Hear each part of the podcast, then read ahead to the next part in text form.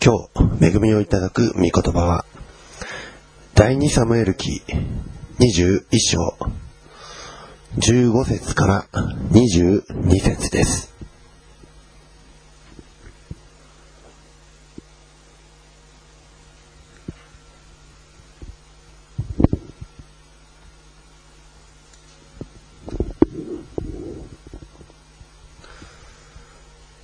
第2サムエル記21章15節から22節えーめに15節をお読みいたします。ペリシテ人はまたイスラエルに戦いを仕掛けた。ダビデは自分の家来たちを連れて下り、ペリシテ人と戦ったが、ダビデは疲れていた。アメン。ではお祈りをいたします。愛する主よこの朝もまた再び第二サムエル記の公開説教に戻り、そしてあなたの御言葉に耳を傾けるこの幸い、この特権、この恵みを感謝いたします。今、語るしもべのこの唇を清めてください。これに預かる一人一人の耳を清め、整えて、ただあなたの命そのものに今日も浸り尽くし、これから始まる一週間の歩みを祝福してくださいますように。どうかあなたが全てを支配してください。これからの全てを見てにお委ねして、私たちの愛する主イエス・キリストのお名前によってお祈りをいたします。アメン。えーいよいよ第二サムエル記も後半になって、ダビデのその生涯も、えー後半の方に差し掛かってきております。えーここでまた再びペリシテ人の戦いが起こりました。まあ本当に懲りもせずにペリシテ人はイスラエルに何度も戦いを仕掛けて何度もイスラエルを阻止ってき、えー来ているんですけどもでもダビデはその都度戦いに出ました。えーまあ、ひとたびダビデが、ね、戦いから、えー退いたと言いますか、自ら戦いに出なかったところが、ね、あのバテシバの事件を、えー起こし、ね、まだダビデ戦う力があったのに、自分一人が王宮にいて、まあ、要するに、ね、えー怠慢だったわけですよ、その時は。でも、えーまあ、この時、ね、この、えー21章のダビデ、彼は、えーまあ、それ以降、ね、ダビデは戦いが起こるたびに戦いに出るように、えーしておりました。しかし、ダビデもですね、あの、夜年並みが迫ります。えーダビデはこの時、ね、戦いに、ね、また戦いが起こったんですけども、ダビデ自身も、えーもう、えー結構年を、ね、取ってきてはいるんですけども、それでもダビデは、えー自分の家来たちを連れて下り、ペリテ人と戦った。ね、家来たちを連れて、ですからダビデが先頭に立って、家来たちがそれに、従ったんですね。で、そしてペリシテ人と戦ったんですけれども、でもダビデは疲れておりました。えーそして、え16節それで、ラファの子孫の一人であったイシュビ・ベノブはダビデを殺そうと考えた。彼の槍の重さは聖堂で300シェケル。そして彼は新しい剣を帯びていた。しかし、ツェルヤの子アビシャイはダビデを助け、このペリシテ人を撃ち殺した。その時、ダビデの部下たちは彼に誓って言った。あなたはもうこれから我々と一緒に戦いに出ないでください。あなたがイスラエルの灯火を消さないために。アメン。えーダビデをね、殺そうと一人のペリシテ人が、えー来たんですね。槍の重さは聖堂で300シェケル。えーちなみにゴリアテの、えー槍の重さは600シェケルでした。その半分ですね。でも、この、えーイシュビベノフというラファの子孫、えーラハ、こえーこれは巨人です。えーラファの子孫、えーちなみにこの今日の箇所ではラファの子孫たちが結構出てくるんですけども、でもこうして、えーこのダビデの、えー育てた勇士たち、戦士たち、それらによって打ち負かされていきます。え、ダビデは若かりし頃、まだダビデが、えー、高の美少年だった頃、え、ペレシ人のゴリアテを、ね、撃ち殺しました。えー、聖堂の槍600シェケル、ね、それを持っていたゴリアテを、まあ、殺していた当時ですけども、でも、ね、ダビデも、まあ、この肉体は確かに日々衰えていきます。しかし、主にある人はね、内なる人は日々新たにされていきます。肉体を衰える。これは自然の成り行きです。ですからこれは悲しむべきことではありません。ただダビデは日々自ら自分から進んでこの信仰の戦いに出ていきました。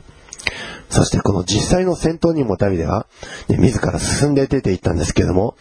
でも、えー、ね、その体が、えー、弱っている。で、そこを部下に、ね、ここでは、ね、ツェレの子、アビシャイ、もうずっとダビデについていた、えー、ダビデの部下ですね。このツェルヤの子、アビシャイも、えー、ダビデ三十勇士の一人で、彼は槍の達人です。まあ、彼、かなり戦闘に長けておりました。ダビデ自身は、ね、この時、えー、助けられる形で、えー、戦ったんですけども、でも、ダビデをね、フォローし、カバーし、ダビデについていく戦士たちはもう多数おりました。えー、この時、ね、アビシャイに助けられて、そしてダビデの部下たちは、ダビデに誓って言うんですね。あなたはもうこれから我々と一緒に戦いに出ないでください。ね、この言葉、まあ、ダビデからすればもう自分も衰えたな、まあ、そういうある意味の、えー、まあ、残念さはあったかもしれませんけれども、でも、これ全然残念なことではないんですね。ダビデはしっかりと、ね、戦士を育て上げました。自分からずっと進んで戦いの先陣に立っていきました。だから、ね、体は衰える、衰えるんですけども、でも、それは悲しむべきことではありません。むしろ悲しむべきことというのは、ね、子供をしっかりと育てないということでしょうね。自分の後人となるべき戦士、自分の後人となるべき信仰の勇士を、ね、育てないで、自分だけが、あの、勇者として残る。ね、これは、えー、そっちの方をもしそういう人生を送るとしたなら、そちらの方を私たちは残念がるべきです。続いて18節以降もお読みします。その後、五部でまたペリシテ人との戦いがあり、その時、不写真シベカイはラファの子孫のサフを撃ち殺した。ね、ここでもラファの子孫がえー、殺されております。これもまた、えー、不写人指名会という有志が、えー、そのものを殺しております。えー、19節五部でまたペリシテ人との戦いがあった時、ベツレヘム人、ヤイルの子、エルハナンは、カテ人、ロリアテの兄弟、ラフミを撃ち殺した。ラフミの槍の絵は、旗織りの巻き棒のようであった。えー、まあ、ここはですね、えー、この、えー、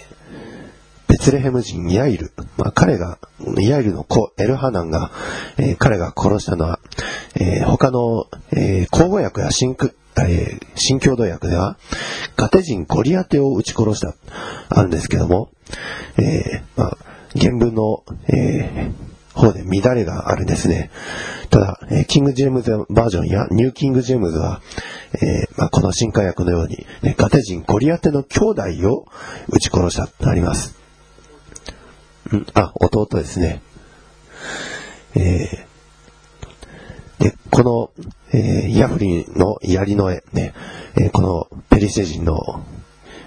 槍の絵は鳩織りの巻き棒のようであった。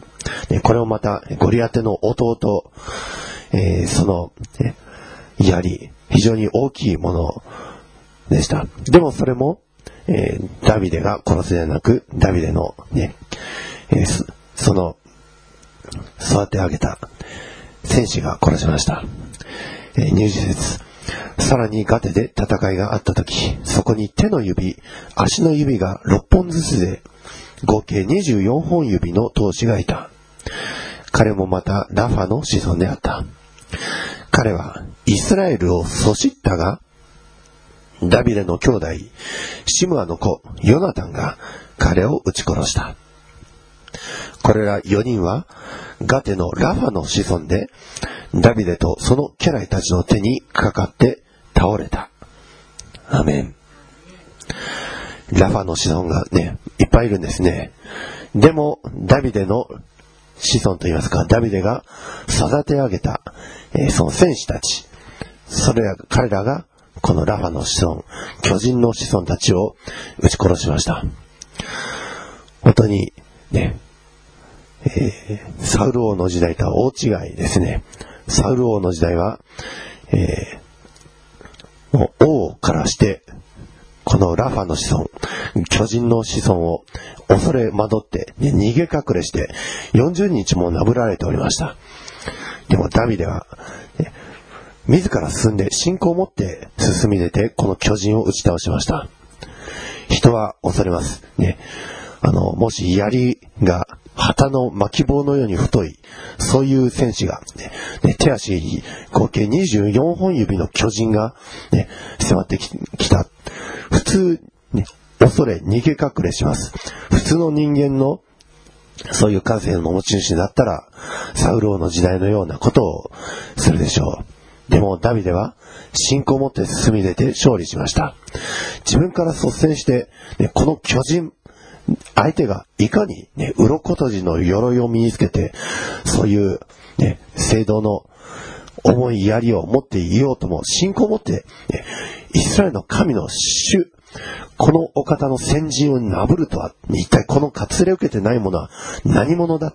そのように進み出て行くならば、必ず勝利できる。これダビデは身をもって、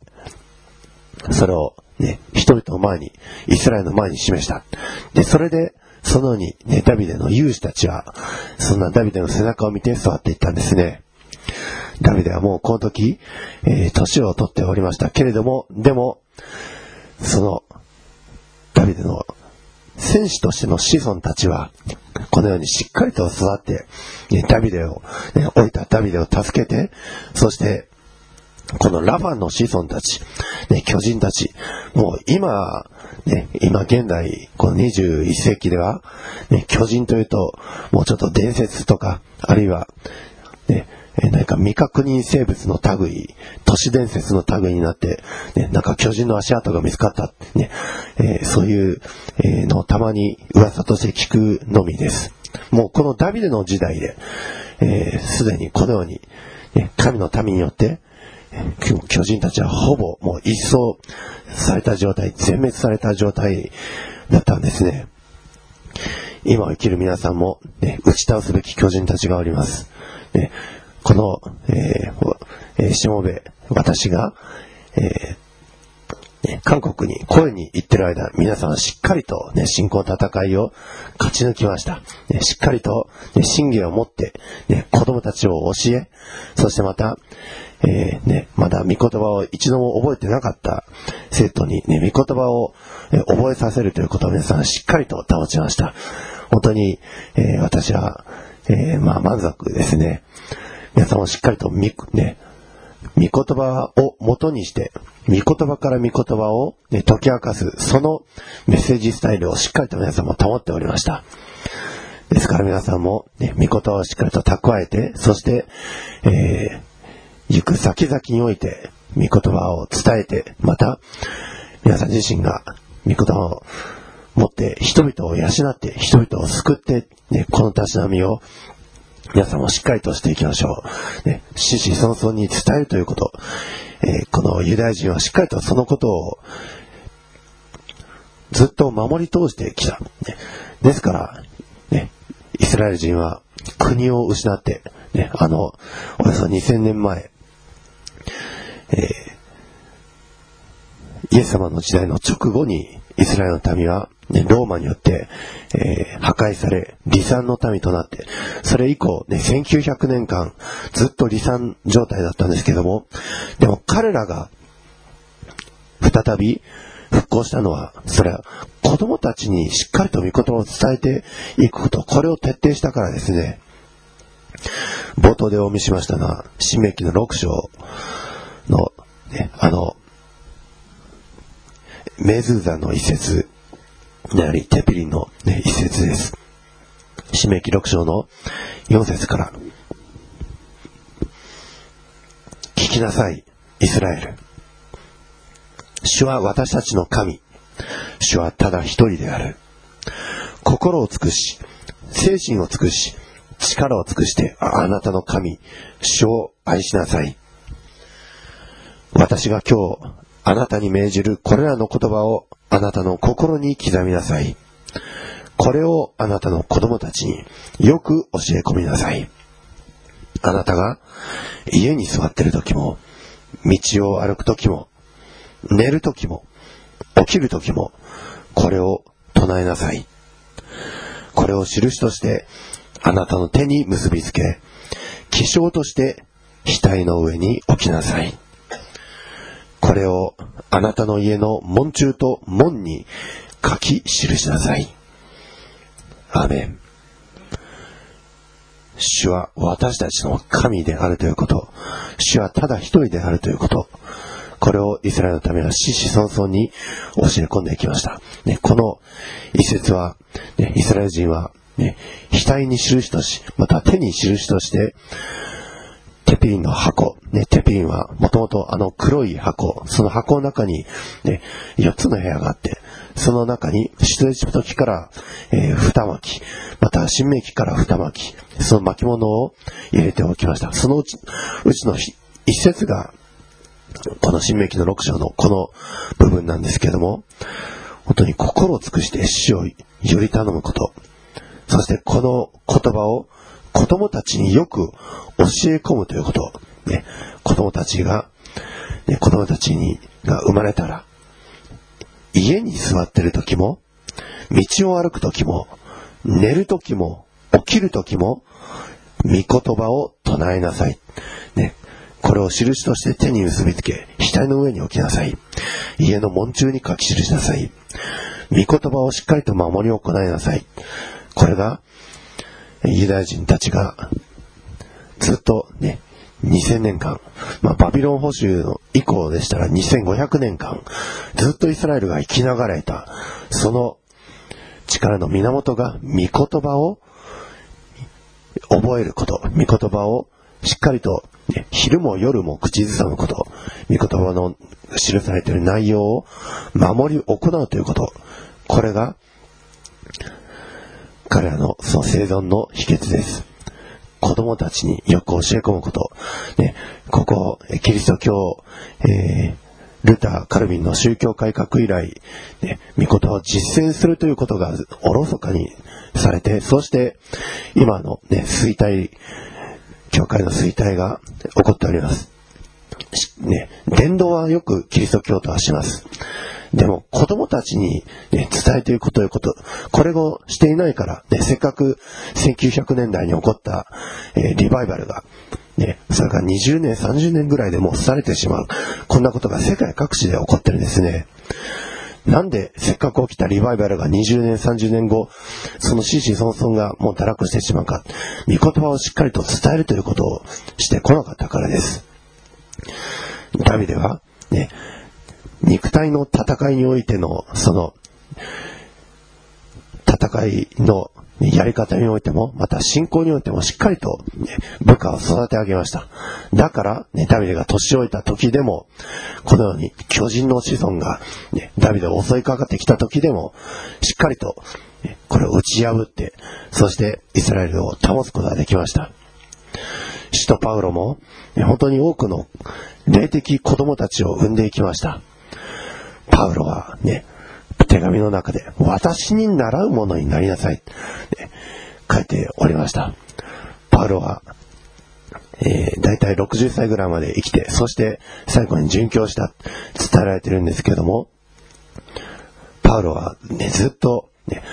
もうこれは肉体の戦いではなく、霊の戦いですから、ね、この肉体は日々を捉えます。しかし、内なる人は日々、主にあって新たにされていきます。パウロは、ね、その体は確かに衰えたかもしれません。けれども、その内なる人は日々新たにされて、生涯現役でした。本当に私たちも霊において日々新たにされて生涯現役でありたいですね。私たちの心がね、年を取ってくるとどうも堅くなになってくるようなところも確かにあります。でも私たちのこの心はしっかりと、ね、御言葉を日々口ずさみ、そして肉においても霊においても日々若々しく、わしのように力をね、勝って、翼を勝って、上に上昇していくものでありたいですね。どうか皆さんは、日々、御言葉をしっかりと馴染み、また子供たちにしっかりと教え、そして皆さん自身も、霊肉ともに日々、若々しく、子供たちにもしっかりと伝えていく、そのような信仰の指導者として立ってられていく皆さんでありますように、イエス様の名前によって祝福いたします。アーメン。愛する主よ、ダビデはしっかりと信仰の、また戦士のとしての子孫を残していきました。そのゆえに、巨人たちがその子孫を作って攻めてきても、それでも打ち負かし、そして今や巨人たちは、この時代には生き残っておりません。私たちも死をどうか悪魔、サタンの悪霊ども、それらとしっかりと戦い、生徒たちの中に紛れ込んでくるようなその思い、そのような汚れた邪悪な心、それらとしっかりと対処して戦い、霊において日々新たにされていく私たち一度でありますように。私たちには肉の戦いはありませんが、しかし、霊における戦い、日々あります。私たちの戦いのもの、武器は、血肉によるものではなく、主権、力、この暗闇の世界、その闇の支配者たちに対するものです。主よ、どうか私たちはしっかりと信仰の大盾を掲げ、救いの兜をかぶり、義の胸当てを身につけ、真理の帯を締め、平和の靴、福音の備えを履いて、そうしてこれらの霊の戦いを備えることができますように。そして何よりも、御霊の与える剣である、御言葉の剣をしっかりと、これを操り、操作し、そうして、悪しき者に対抗する立派な戦士たちが、この天性から、またこれに預かる一人一人から、どんどん増え広がっていきますように、どうかあなたが助けてください。どうかこれから始まる一週間の歩み、また、これからの人生の歩み、それら一つ一つを、この御言葉を中心にして、また信仰を中心にした歩みができ、どんどん勝利者として、また支配者として、その人生をこれから歩んでいくことができますように、一人一人を祝福し、助けてください。今日いただきましたこの恵みの御言葉に感謝して、私たちの尊き主イエス・キリストの名前によって祝福してお祈りをいたします。アーメン。ハレルヤ愛する天皇と様、あなたの皆を褒めたたえ感謝いたします。イエス・キリスト一人のみが本当に誠の勝利者であり、その勝利の道を見習い、信仰を持ってついていくのが私たち信じた群れです。主よ一つの時代に一人の旅でということではなく、主よ、この時代において私たちみんなが旅でのような信仰の勇士となることができますように、私たちを祝福してください。今日の御言葉を通して、主よ、あなたは私たちに、旅でが、旅でが、主を信頼するその信仰のゆえに行った数々、その数々の信仰を見習ったイスラエルを見ることができました。主よ、私たちにも、私たち自身が、主に見習った数々を守り行う、この信仰を与えてください。旅での信仰はイスラエルの勇士たちの信仰に主を相続されました。私たちも、私たち自身の歩みが私たちの次世代の見習うべき歩みとなられますように、言葉においても剣道においても、主よ、私たち自身の歩みを確かなものとしてください。今日もこの御言葉を通して、信仰、それを打ち出して働くとき、それを見て勇気を得て、まだその信仰を引き継ぐ者がいるということを教えてくださったことを心から感謝して、私たちの主、イエス・キリストの皆によって感謝して祈りました。アーメン。